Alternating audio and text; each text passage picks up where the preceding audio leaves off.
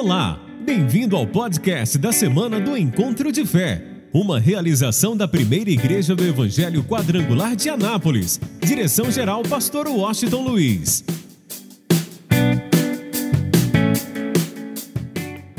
Abra a tua Bíblia no Evangelho de João, capítulo de número 6. Evangelho de João, de número 6. Deus tem algo especial para falar conosco hoje, eu espero que você tome posse disso. Evangelho de João, capítulo de número 6. Glória a Deus. É o quarto livro do Novo Testamento. Hoje é dia da nossa quinta unção. Espero que você tome posse dela mesmo, de toda a tua vida e de todo o teu coração. É interessante que o título dessa, deste texto é Continuação das últimas instruções aos discípulos.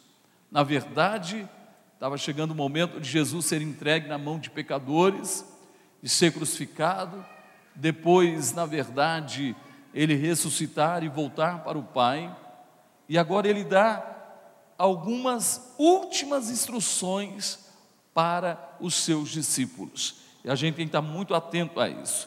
Diz assim: Eu sou a videira verdadeira, e meu pai é o lavrador. Toda vara em mim que não dá fruto, atira e limpa toda aquela que dá fruto para que dê mais fruto. Vós já estáis limpos pela palavra que vos tenho falado. Estai em mim e eu em vós. Como a vara de si mesmo não pode dar fruto se não estiver na videira, assim também vós, se não estiverdes em mim. Eu sou a videira, vós as varas. Quem está em mim e eu nele, este o que, gente?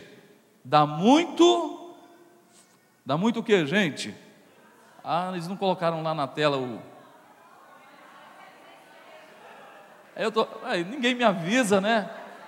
Eu estou no texto, né? eu estou lendo 15 e falei que era o de ontem 6, né? Foi isso que eu fiz? Então vamos voltar. Volta tudo, apaga tudo, ok? É Evangelho de João capítulo 15. Eles podiam ter me ajudado, porque quem estava de manhã hoje. Então vamos voltar lá. Perdão, gente. É que eu estou em ontem ainda, vamos lá. Ontem nós lemos o Evangelho de João, capítulo 6, então vamos lá. Diz assim: Eu sou a videira verdadeira, e meu pai é o lavrador. Toda vara em mim que não dá fruto, atira, e limpa toda aquela que dá fruto, para que dê mais fruto.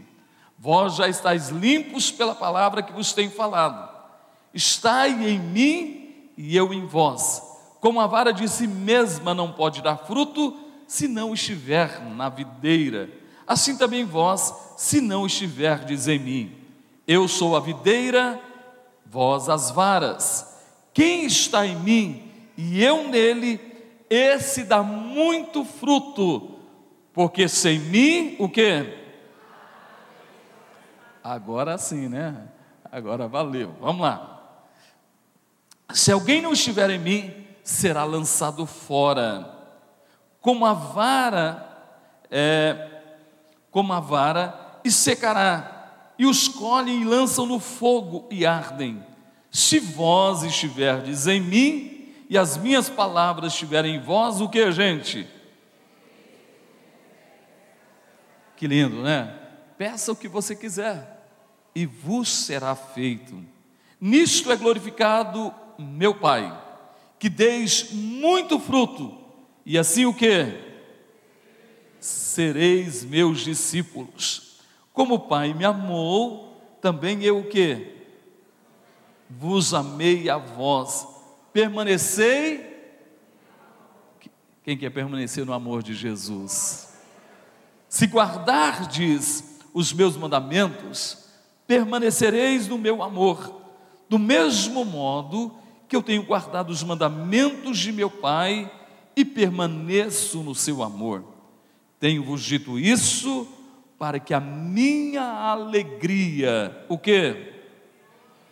Permaneça em vós e o que? E a vossa alegria, o vosso gozo seja completo. Deixa a tua Bíblia aberta, olhe para mim, preste bastante atenção. Jesus é bem claro dizendo que Ele é a videira, ok? Por isso que a gente pôs aqui uma árvore simbolizando uma videira cheio de uvas aí. Ele é a videira. É, o Pai é o lavrador. E nós somos o que, gente? Nós somos o que? Nós somos aqui. Então vamos lá. Ele é a videira, está aqui o tronco, a videira. O Pai é o lavrador. E nós somos o que? os galhos, os ramos. Agora ele fala, eu quero que você seja bem atento quanto a isso.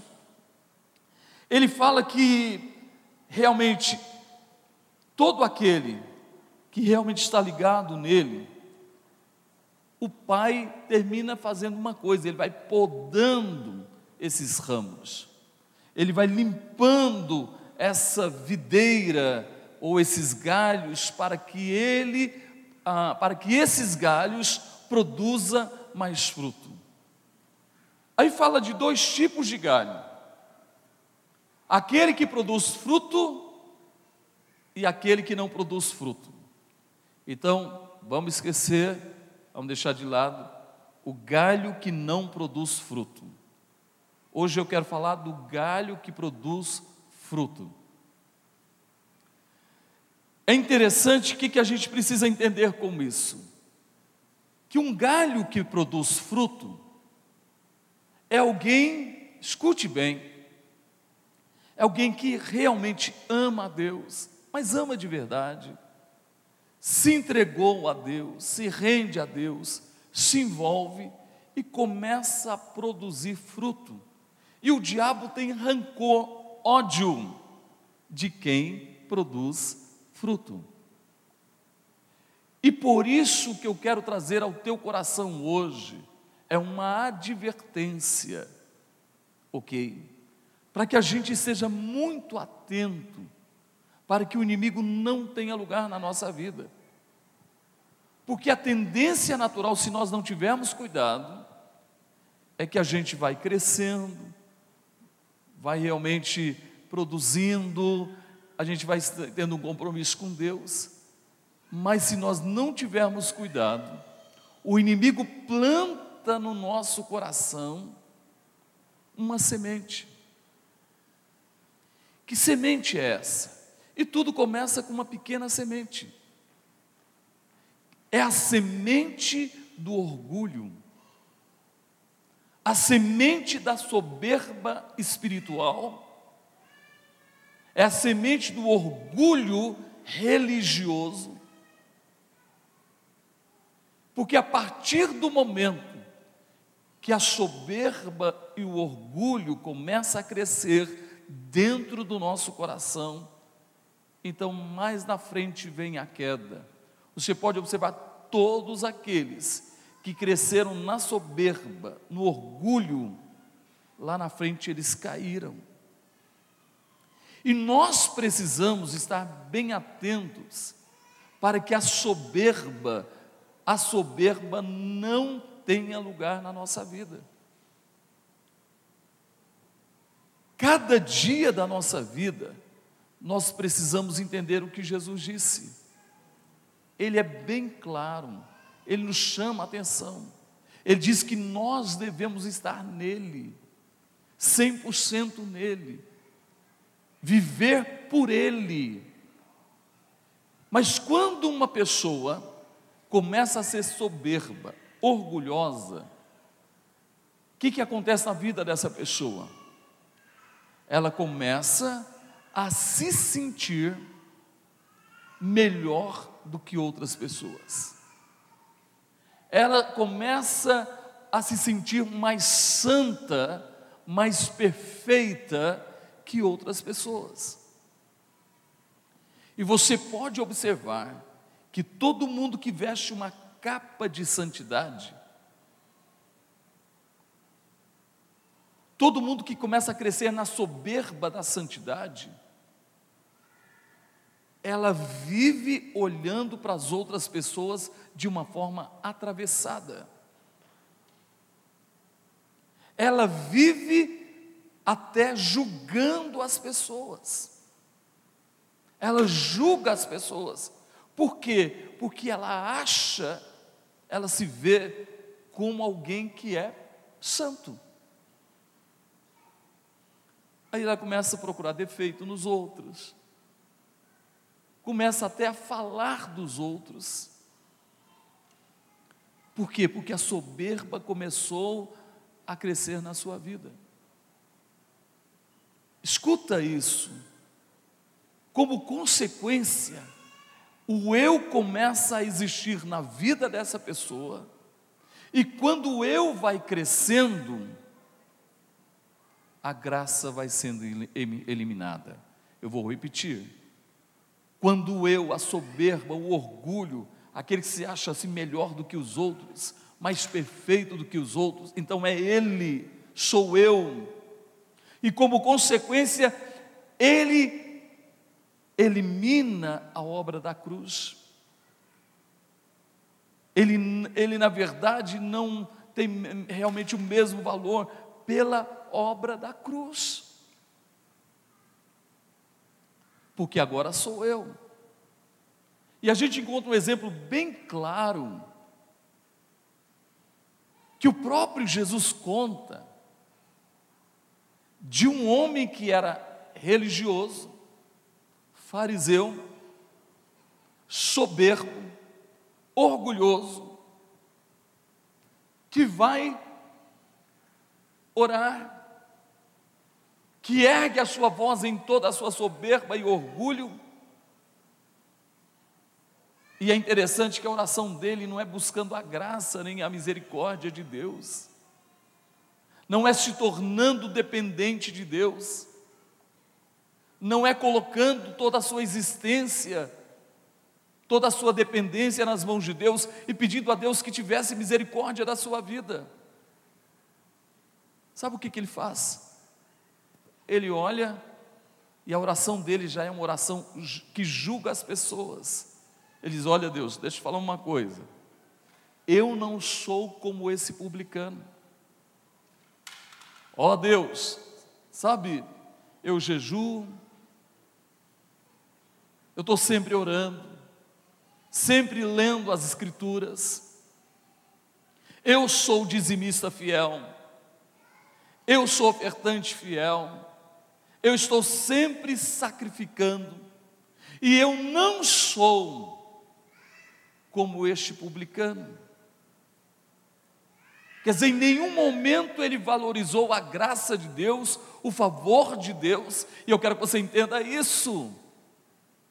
A própria palavra de Deus diz que a misericórdia de Deus é o que? É a causa de não sermos consumidos tudo que a gente precisa. O que nós necessitamos é abraçar a cruz todos os dias. Eu e você precisamos todos os dias abraçar a cruz. Eu e você devemos todos os dias tomar posse da cruz. Todos os dias nós devemos ir à cruz. Lembra da oração do publicano? Senhor, eu sou o mais indigno entre os homens, eu sou pecador. O que estava dizendo Senhor? Deixa eu te falar uma coisa, eu preciso do Senhor, eu preciso do seu amor, eu preciso do seu perdão, eu preciso da sua misericórdia, eu preciso do seu cuidado para comigo. Olha para mim, tem misericórdia de mim, porque eu não sou digno nem de estar diante da tua presença. Sabe, às vezes as pessoas vão realizando algumas coisas, ou começa a ser usada por Deus, e a soberba começa a subir no coração dessas pessoas. E elas terminam eliminando a cruz, a pessoa de Cristo não é mais a graça, é agora porque eu mereço. E às vezes eles até questionam a Deus, Senhor, por quê? Por que, Senhor? Por que que, na verdade, está acontecendo comigo? Eu não mereço isso. Eu não mereço.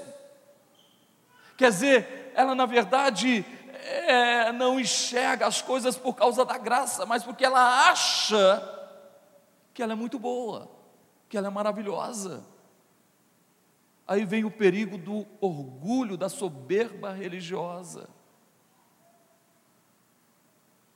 Mas acompanhe comigo, olha só o que, que Jesus diz. Jesus diz assim: olha, primeira coisa, ele diz: escute bem, vós já estáis limpos pela palavra que eu vos tenho.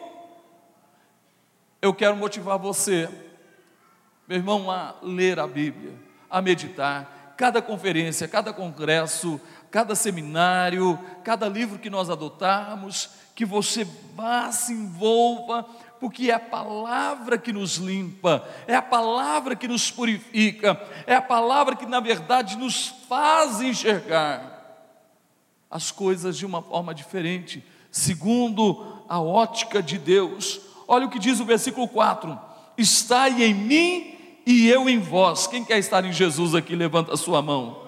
Como a vara de si mesmo não pode dar fruto, se não estiver na videira, assim também vós, se não estiverdes em mim. Então não sou eu, não é você. Levanta a tua mão e diga: é Jesus. É quem, gente? É Jesus não sou eu, não é você, não é porque somos maravilhosos ou bonzinhos, é Jesus, é Jesus na nossa vida. Aí ele diz no versículo 5: Eu sou a videira, vós as varas, quem está em mim e eu nele, esse dá muito fruto. É aí que eu quero chamar a sua atenção, porque sem mim nada podeis fazer. Sem mim, nada podeis fazer. O que, que eu quero que você entenda hoje? Que eu e você, todos os dias, precisamos entender que nós precisamos de quem? Nós precisamos da graça, do favor, eu não posso ter um orgulho santo, um orgulho e achar que sou melhor do que os outros, ou mais santo que os outros, ou mais perfeito que os outros, e julgar as pessoas. Muito pelo contrário. A misericórdia dele é a causa de eu não ser o que? Consumido. Muito pelo contrário, todos os dias eu preciso do que, gente? Eu preciso abraçar a cruz. Eu preciso confessar os meus erros, os meus pecados. Eu preciso ir a Ele constantemente e reconhecer que eu não sou melhor do que ninguém, eu não sou mais perfeito do que ninguém. Quem aqui que não peca? Quem aqui que não erra? Quem aqui que não tem falhas? Eu quero que você entenda. Olha, deixa eu fazer uma pergunta aqui. Quantos aqui já tiveram muitos erros na vida? Eu não vou lembrar nenhuma, vou levantar as duas mãos, gente. Quantos erros, quantas falhas eu cometi na minha vida. Mas graças a Deus que a graça dele me alcançou. A graça dele te alcançou é a graça. Eu quero que você entenda isso.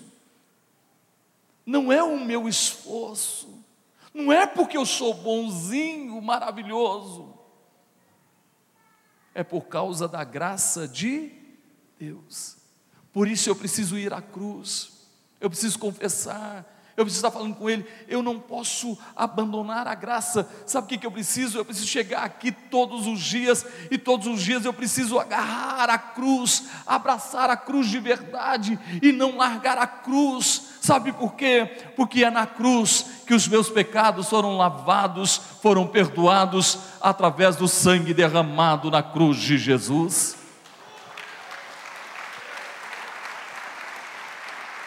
Aí muita gente acha que é a religião.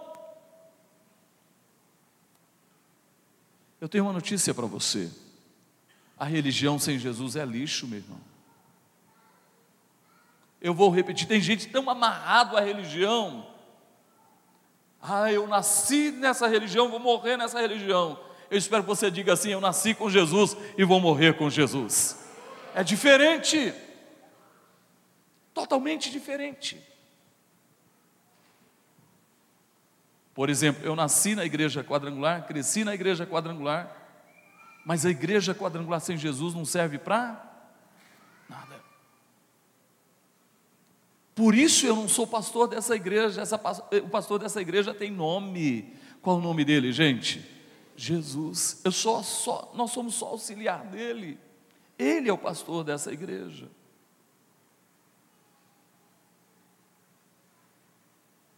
É lógico que eu amo a igreja quadrangular. Eu amo a minha família quadrangular, que é vocês. Que fazemos parte de uma família maior, que é a família de quem, gente? De Deus.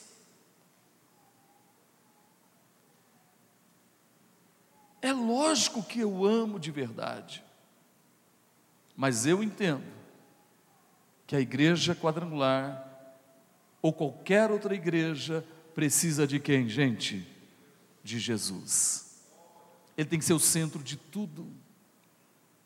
E não pense você que a sua religião é a solução para a tua vida, porque não é. Jesus disse: sem mim nada podeis fazer.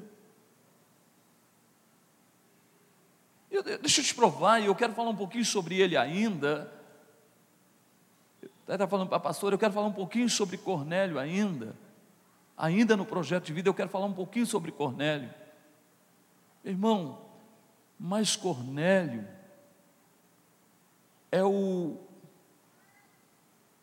é a pessoa que todo pastor gostaria que ele fosse membro da igreja dele. Qual é o pastor que não sonharia de ter um membro como Cornélio? Quem era Cornélio? O centurião, um homem importante. Ok? Quem era Cornélio? Um gentio, um romano convertido ao judaísmo. A palavra certa para isso é prosélito, que é uma pessoa que não é, não era judia, todo mundo que não era judio era gentio. Então, esse gentio se converteu ao judaísmo, fazia parte de uma congregação. Quem é que não gostaria de ter Cornélio como membro da sua igreja? Por quê? Cornélio era um homem muito bom, maravilhoso. Cornélio era um homem de mão aberta, ele dava muitas esmolas. Cornélio era, um, era alguém que sacrificava no templo era dizimista, era ofertante. Cornélio orava, gente. Cornélio jejuava. Quem é que não gostaria de ter um homem como esse na sua congregação? Cornélio tinha até visão, meu irmão. Cornélio via até anjos. Qual o pastor que não gostaria de ter um Cornélio na sua congregação? Mas para Cornélio, era um religioso, uma ótima pessoa, mas lhe faltava uma coisa. Lhe faltava uma coisa. Uma O que, que era, gente? Faltava uma coisa, e por isso, em visão, quando ele estava orando, e lhe faltava alguma coisa, a direção foi: mande alguém a Jope, na casa de Simão, o curtidor, na casa de Judas, o curtidor, mande alguém lá a Jope, e mande trazer Pedro. E interessante que quando Pedro chegou lá, ele começa a ministrar, ele começa a pregar, e a mensagem de Pedro era a respeito de quem, gente? Daquilo que faltava. O que que faltava? Levanta a tua mão e diga: Jesus. Estou falando de alguém bom, maravilhoso, ótima pessoa, uma pessoa caridosa, dizimista fiel, olha, alguém que orava, que jejuava, alguém que sacrificava, alguém que tinha até visão, alguém que até via anjos, mas lhe faltava uma coisa: Jesus. E é interessante, quando Pedro começa a falar de Jesus, toda a casa de Cornélio é batizada com o Espírito Santo. Eu estou aqui para dizer para você, que tudo que nós precisamos é de quem? De Jesus. Sem Ele nós nada podemos, sem Ele o resto é o resto, meu irmão. Sem Ele nada tem nenhum valor. O que nós, você pode ter uma boa casa, um bom carro, ter dinheiro, ter posição, ter fama, ter tudo, mas sem Jesus não é nada. Por isso eu preciso de Jesus. Quem precisa? Levanta a sua mão. Tem uma música que a gente cantava há muito tempo atrás, bem antiga, que diz assim: Eu preciso de Jesus. Tu precisas de Jesus. Pecador vem para a luz que resplandeceu na cruz. Tu precisas de Jesus. Você viu? Pode aplaudir o Senhor. Você viu que primeiro eu preciso. Ah, você precisa de Jesus. Não, primeiro eu preciso. Eu quero confessar que eu preciso dele. Quem quer confessar que precisa de Jesus? Porque se ele estiver em mim, ele vive por mim. Digam glória a Deus, digam aleluia. Ele vive por mim. Aí eu quero te falar uma coisa interessante, guarda isso em seu coração. Olha só. Ele diz assim, eu vou pular o versículo 6 que fala sobre a alta vara. Então, uma pessoa que não quer Jesus, que não quer nada com Jesus, então ele está fora. Quem precisa de Jesus aqui, diga glória a Deus. Agora vamos lá, versículo 7. Se vós estiverdes em mim, e o que? E a minha palavra estiver em.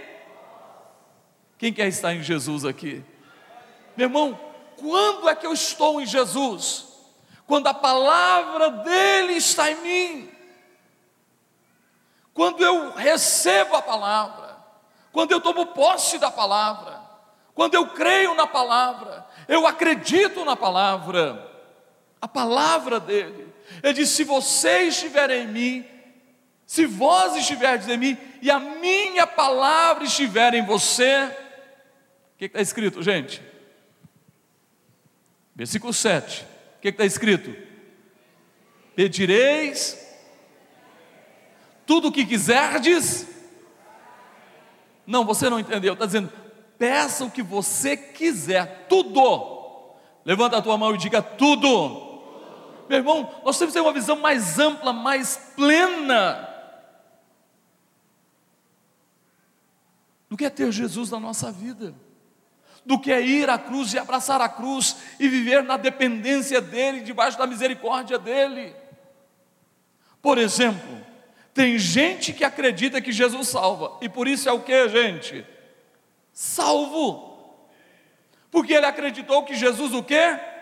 Salva. Mas tem gente que acredita que Jesus salva, mas não acredita que ele cura.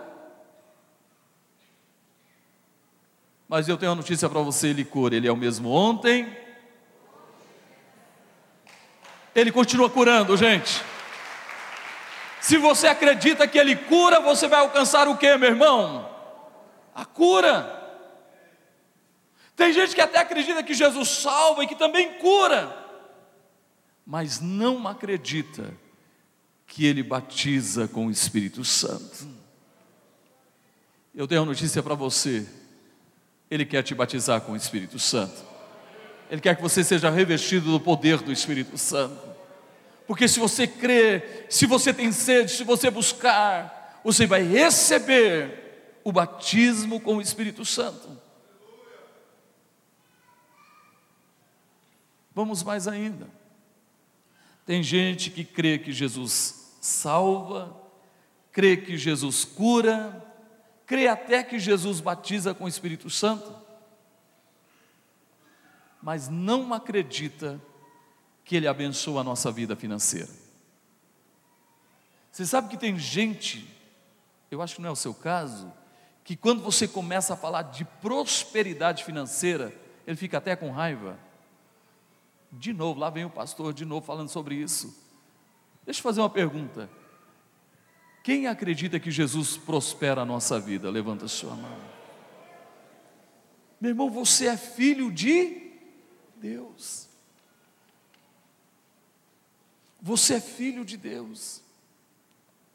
Hoje alguém me procurou, conversou comigo, e desculpe falar isso, só para a igreja entender. Pastor, eu quero devolver o meu projeto de vida, mas estou sem oferta, tem seis meses, estou desempregado. Falei, pode devolver o seu projeto de vida, fica tranquila. Eu tenho uma notícia para você: sua oferta vai chegar para a glória de Deus. Não, eu acho que você não entendeu. A porta do emprego para essa pessoa já está aberta em nome de Jesus.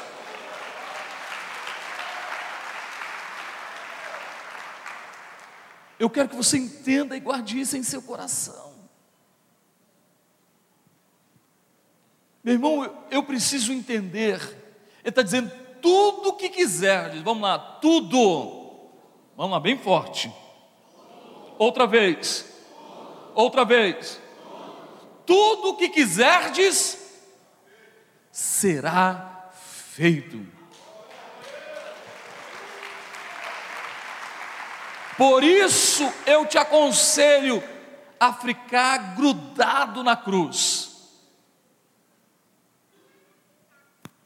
Esteja em Jesus. Deixa a palavra permanecer em você. E aí tudo que você quiser será feito. Meu irmão, teu projeto aqui, prepara, Deus vai te surpreender. Alô, eu vou responder, vou dizer de novo, Deus vai te surpreender de uma forma poderosa e maravilhosa. Vamos lá, olha o que diz o versículo de número 8. Nisto é glorificado meu Pai que deis muito fruto e sereis meus discípulos. Tem discípulo de Jesus aqui? Versículo 9. Ah, você precisa tomar posse disso. Como o Pai me amou, também eu vos amei a vós. Irmão, não importa o que digam a teu respeito, eu tenho uma notícia para você Jesus te ama. Vou repetir: não importa o que digam a teu respeito, se alguém te julga, te condena, fala mal de você, não importa, eu estou aqui para dizer que Jesus te ama. Ele está dizendo assim: como o Pai me amou, eu também amo a vocês. Sabe o que está dizendo? Lembra o que você recebeu ontem? Foi a unção para permanecer. Ele disse: permaneça, o que, gente? No meu amor. Quem quer permanecer no amor de Deus aqui? No amor de Jesus, aplauda Ele de todo o teu coração, de toda a tua vida. Ah, mas vamos entender isso. Se guardardes os meus mandamentos, quando é que eu permaneço no amor de Cristo? Quando, gente? Quando é que eu permaneço no amor de Cristo? Está aí na tua Bíblia. Eu acabei de ler.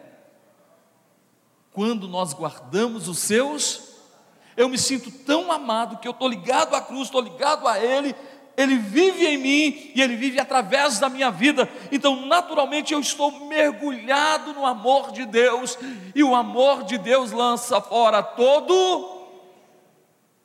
Quem se sente seguro aqui, levanta a sua mão.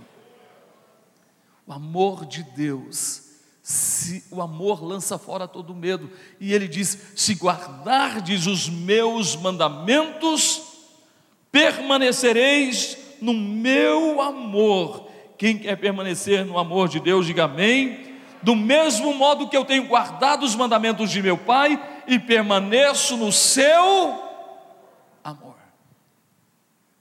O que, que eu estou dizendo para você hoje? Quando a pessoa se torna soberba, orgulhosa, se acha melhor do que os outros, vive julgando os outros, falando mal dos outros. Viu, pastor, falando de tal, você viu como é que é? Ô oh, meu irmão, não faça isso.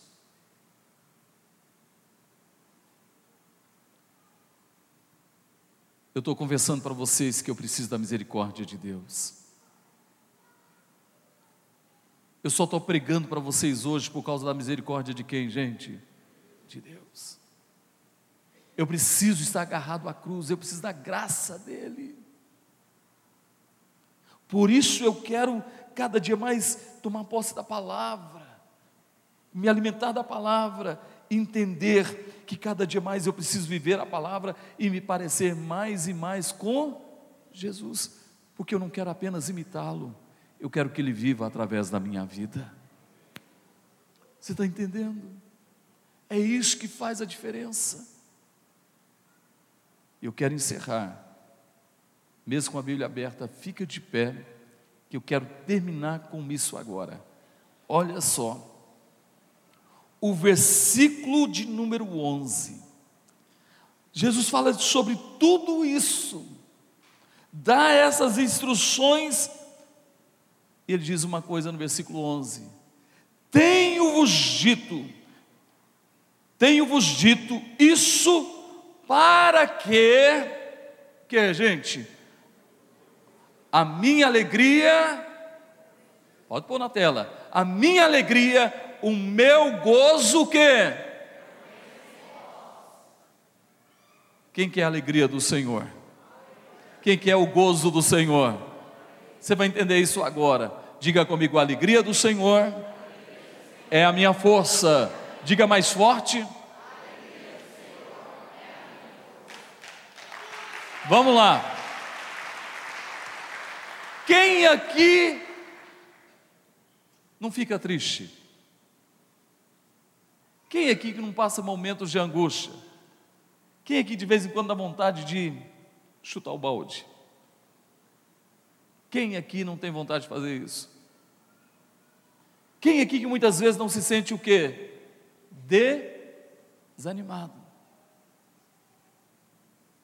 Todo mundo, gente, não adianta se enganar. Eu, você, todos nós. Só que há uma diferença.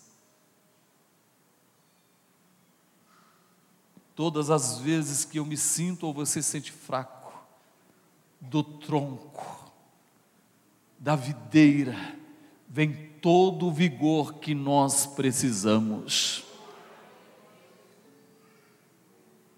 O Espírito do Senhor, o Consolador, começa a fluir aonde? Dentro de nós, nos dando força, consolo, direção, e a gente pode até ficar triste, pode ficar até angustiado, mas está escrito: o choro pode durar uma noite inteira, mas a alegria. Meu irmão, a noite inteira pode ser uma hora que você ficou triste, duas horas, três horas, uma manhã, mas logo vem o amanhecer, a luz da vida que traz para a gente, o Espírito Santo traz o consolo, o conforto que a gente precisa. Aí a gente confessa a alegria do Senhor. A alegria do Senhor. Não mais forte, levanta a tua mão e declare. Outra vez.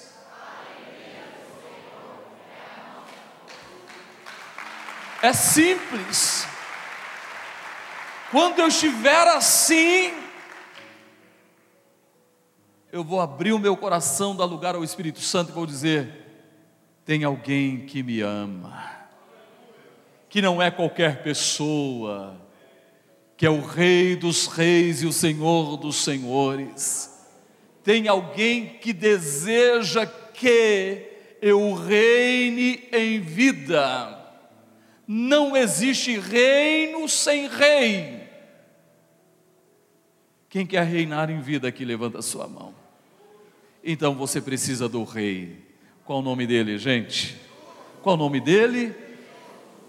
Por isso é a hora de nós reinarmos em vida, porque o Rei dos Reis, o Senhor dos Senhores, está na nossa vida, está conosco todos os dias, até a consumação dos séculos. Então eu tenho uma notícia para você: você pode enfrentar lutas, adversidades ou problemas, mas o Espírito Santo vai te dar a alegria, a força necessária. Sabe por quê? Porque o Espírito Santo vai dizer para você: fica tranquilo, porque a vitória já é tua por intermédio de nosso Senhor e Salvador Jesus Cristo.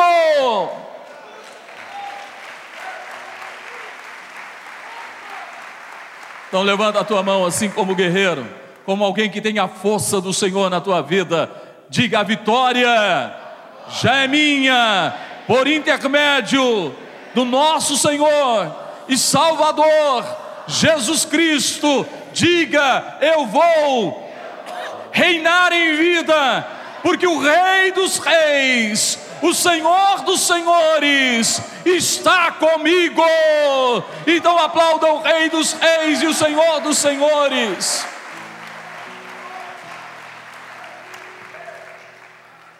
Aí ele termina dizendo assim: para que vocês tenham uma alegria mais ou menos. Foi isso que ele disse? Para que o vosso gozo seja. O que, que ele está dizendo? Alô, olha para mim para você entender. Ele está dizendo o seguinte: que você vai ter alegria na vida espiritual. Não, não ouvi um amém. Eu vou repetir: você vai ter alegria na vida espiritual. Você vai ter alegria na vida ministerial. Você vai ter alegria na tua família. Você vai ter alegria na tua vida emocional. Você vai ter alegria na tua vida física. E você vai ter alegria na tua vida financeira.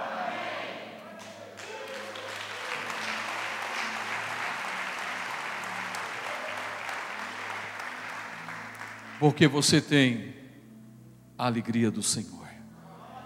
Feche os seus olhos, põe as duas mãos na altura do peito. Pai, nós cremos em Ti, cremos em Tuas palavras em Tuas promessas. E hoje, pelo poder da fé, em nome de Jesus, Senhor, eu quero te louvar, porque estamos abraçados à cruz, somos carentes, dependentes do Senhor precisamos do Senhor a cada momento. E entendemos que sem Ti nós nada podemos fazer. Pai, nós te louvamos, Pai, nós te bendizemos, entendemos que somos tão amados pelo Senhor, isso produz na nossa vida alegria, e esse amor lança fora todo medo, por isso, dia após dia, nós vamos permanecer no seu amor. Aplauda o Senhor de toda a tua.